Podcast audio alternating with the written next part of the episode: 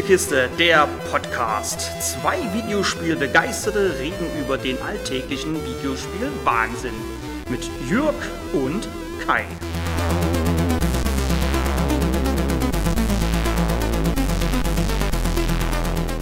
Vor etwa sieben Jahren habe ich eine Top 7 der besten Spieleverfilmungen erstellt und das passende Video dazu auf YouTube veröffentlicht. In den sieben Jahren hat sich an der Filmfront einiges getan und mehrere neue Spieleverfilmungen sind hinzugekommen und haben die Auswahl vergrößert. Aus diesem Grund habe ich die Liste nochmal überarbeitet und gleich eine Top 10 draus gemacht. Da sich im Laufe der Jahre auch der eigene Geschmack ändert, können auch einige Titel eine andere Reihenfolge haben als in der ursprünglichen Top 7. Nicht mit hinzugenommen habe ich natürlich Filme, die nur einen Spielebezug haben, wie zum Beispiel den deutschen Film über unser liebstes Hobby und dem gleichzeitigen Erwachsenwerden. Offline, das Leben ist kein Bonuslevel. Rausgenommen habe ich auch Serien, auch wenn es da gute Vertreter wie Castlevania auf Netflix gibt und auch die kommende HBO-Serie zum Spielehit The Last of Us wird sich sicher sehen lassen können.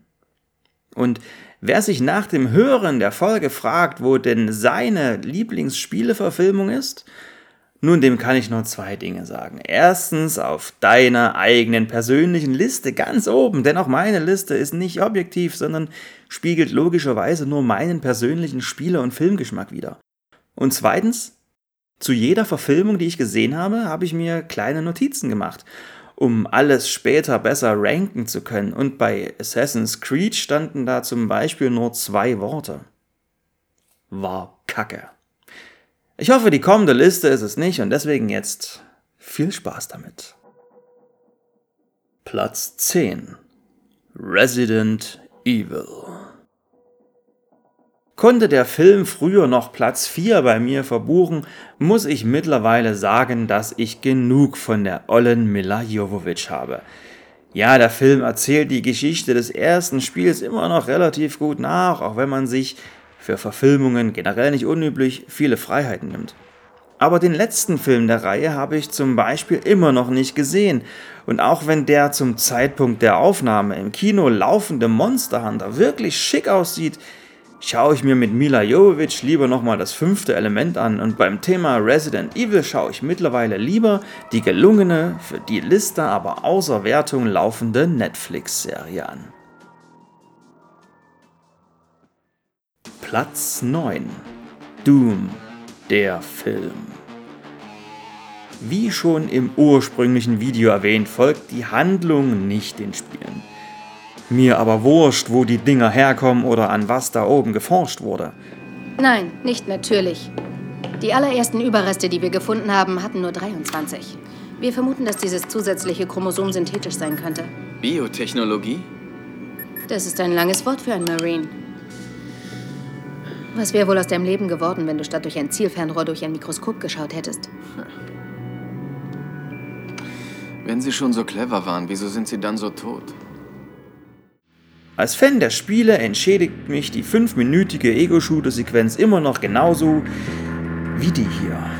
Big fucking gun.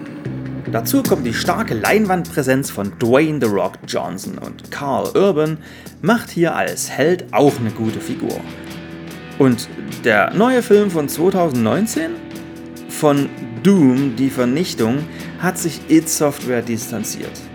Die Story passt zwar besser ins eigentliche Spieleuniversum und es gibt haufenweise Anspielungen, aber mein Tipp: Finger weg. Oh shit. Platz 8 Hitman. Jeder stirbt alleine. Ab hier wird's eng und generell ist das Mittelfeld der Liste stark tagesformabhängig. Fragt mich einfach morgen nochmal und ich würfle erneut. Aber Spaß beiseite. Der Film von 2007 macht immer noch Spaß. Das liegt nicht nur an Agent 47 selber, sondern auch an Bond-Girl Olga Korilenko, deren Figur Nika ihm gut Paroli bieten kann. Wieso holst du diese Magazine? Wegen der Reklame natürlich. Wozu brauchst du denn so einen Koffer? Da passen perfekt meine Blaser Tactical und 245er rein. Und ein Knebel für unaufhörlich quatschende Frauen wie du eine bist. Soll ich ranfahren und den rausholen? Ich weiß nicht. Haben wir denn Zeit für ein Vorspiel? Hinzu kommen ein paar Kameraeinstellungen, die sich vor dem Spiel verneigen, die gleichen deutschen Synchronsprecher wie im Spiel.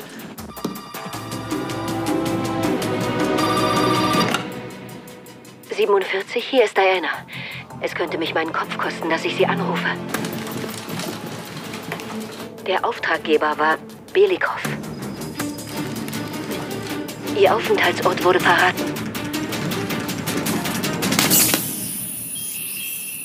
Und auch der von Timothy Oliphant gespielte Agent 47 ist nicht so ein Hau drauf wie Rupert Friend im Film von Jahr 2015. Denn die Macher des neuen Films namens Hitman Agent 47 wissen scheinbar nicht, dass die Hitman-Reihe eher im Stealth-Genre angesiedelt ist. Ja, auch im Film von 2007 wurde zu viel geballert und der Glatzkopf generierte zu viel Aufmerksamkeit. Aber der neue setzte bei der Action nochmal eine Schippe drauf. Hm, eine Schippe zu viel.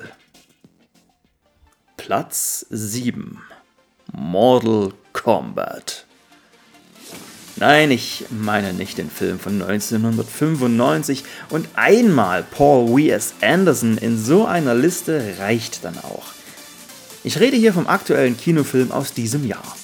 Der erschien bedingt durch die Corona-Pandemie nicht zuerst im Kino, sondern zum Kaufen für zu Hause. Habe ich gemacht und den Kauf nicht bereut, denn ich hatte viel Spaß mit dem Film. Neben toll choreografierten Kämpfen, denen weniger Schnitte gut zu Gesicht gestanden hätten, bekommen Fans spieltypische Dinge zu hören und natürlich auch zu sehen. Ab 18 war hier der Maßstab und danke schon mal dafür an die Macher. Wenn dann noch der Mortal Kombat Techno-Theme langsam einsetzt und Scorpion seinem Gegner mit dem berühmten Get over here! zu sich zieht, springt dann wohl jeder Mortal Kombat-Fan auf. Trotzdem gibt es einen großen Kritikpunkt, denn in den Mortal Kombat Spielen geht es nun mal um ein Turnier und das findet im neuen Film einfach nicht statt. Dann also gerne in Teil 2 der im Film angedeutet wurde und auch das Einspielergebnis sagt Fight! Platz 6 Rampage Big meets Bigger. okay, bevor ihr jetzt lacht. Aus der Spielvorlage kann man natürlich allen möglichen Quatsch machen.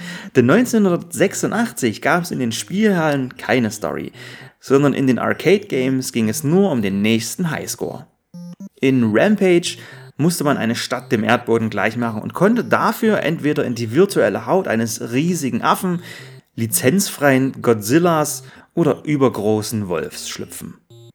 Für diese Liste jetzt also The Rock zum zweiten Mal, aber sorry Leute, der Film macht einfach Spaß.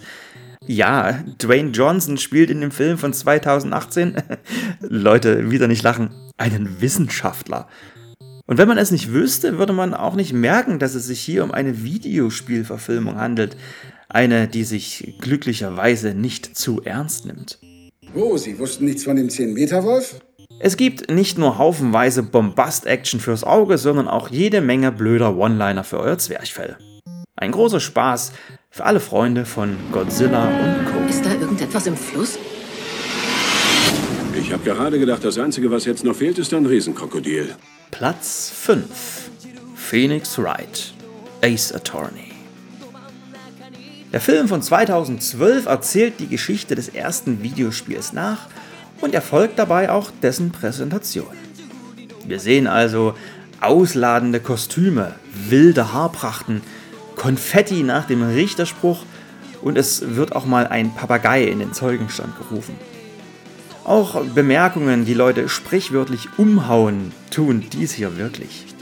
Gleichzeitig ist der Film natürlich typisch japanisch, wodurch einige schauspielerische Leistungen und generelle Geschehnisse um den Helden Phoenix Wright auf westliche Sehgewohnheiten albern oder nach Laientheater wirken. Aber das macht gleichzeitig den Reiz des Films von Regielegende Takashi Miike aus – der auch noch eine Verfilmung der Yakuza-Reihe in seinem Portfolio hat, die man aber getrost ignorieren kann. Das ist die rote Gitarre des rockenden Ninjas. Nimm das. Oh, Das ist aber ein ganz schmutziger Trick, mein Lieber. Ich bin der Ninja. Aber das ist nicht meine Gitarre. Meine Ermittlungen verbiegen oder brechen das Gesetz nicht. Das habe ich von dir gelernt, mein Freund. Du warst mir ein guter Lehrer. Und nun lass uns anfangen.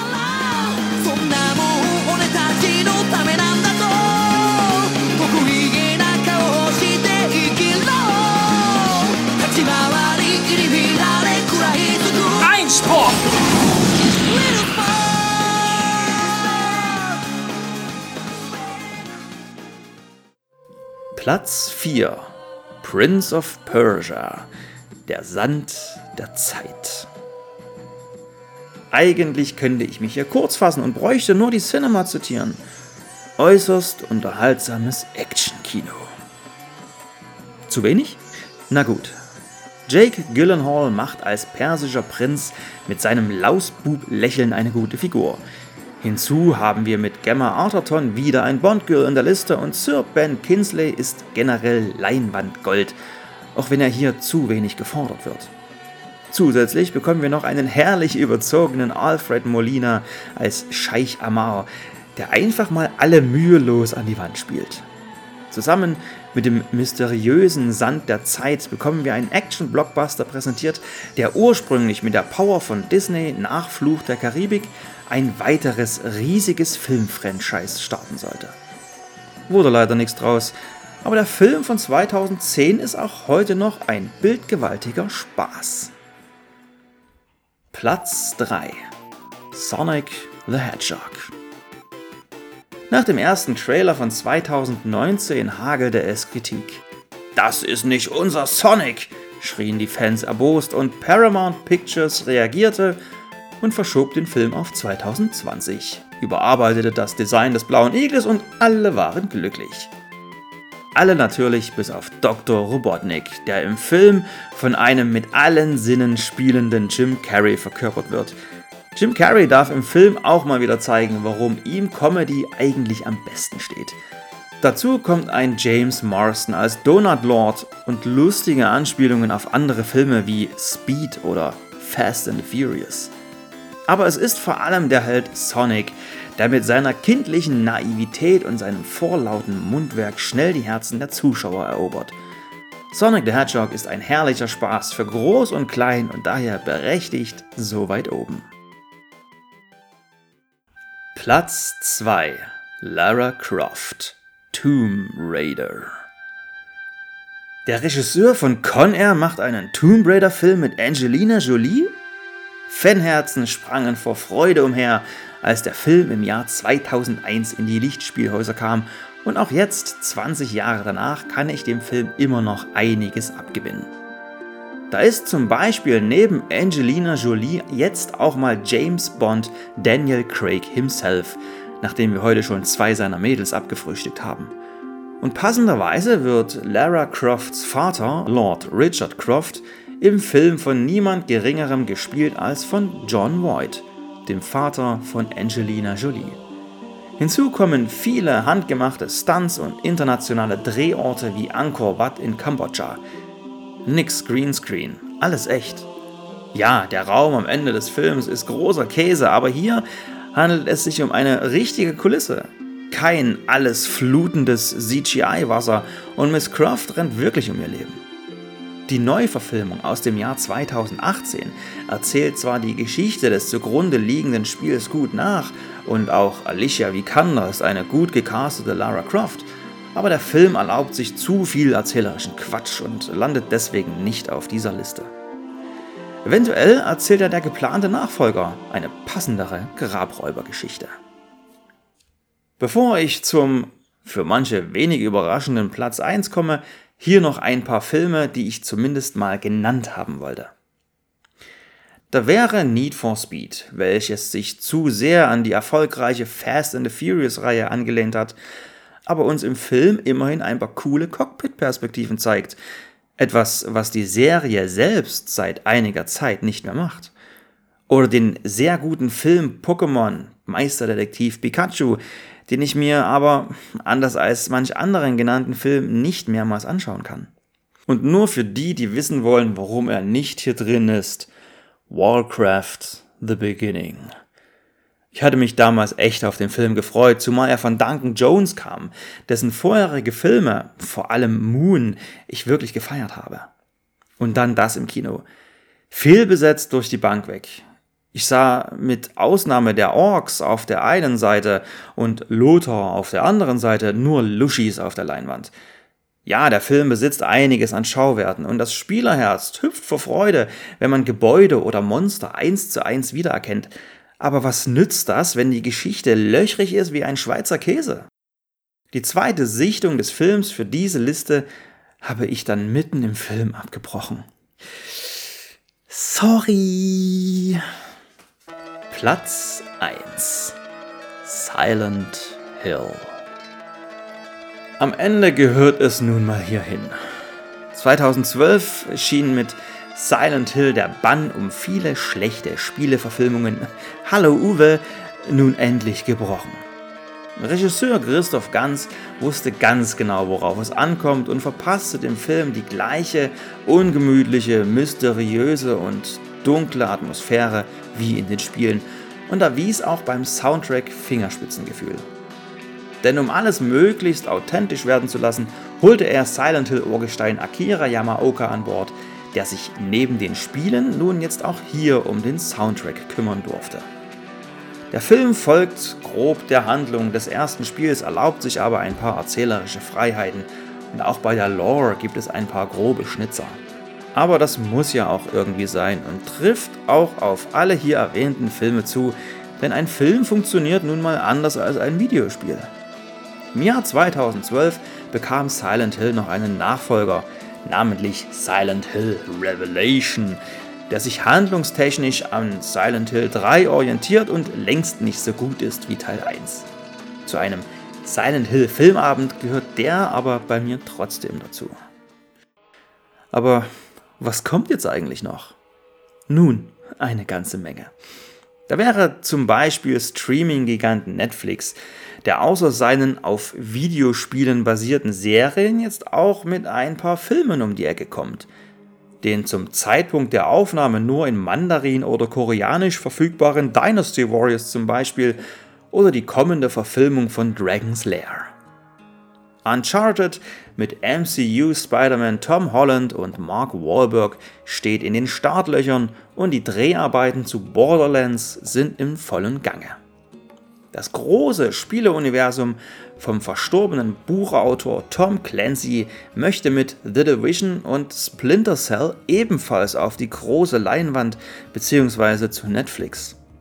Und nach vielen, vielen Jahren will man nun doch die Abenteuer eines gewissen leider im Ruhestand befindlichen Gordon Freeman erzählen.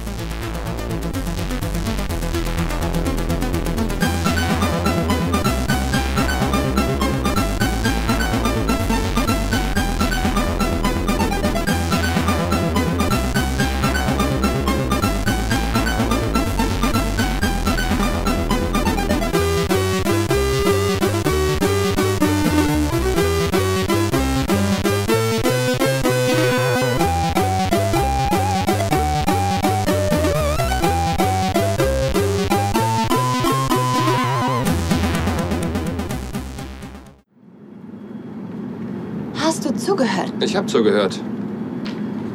Diese Artikel sind doch alle voll Scheiße.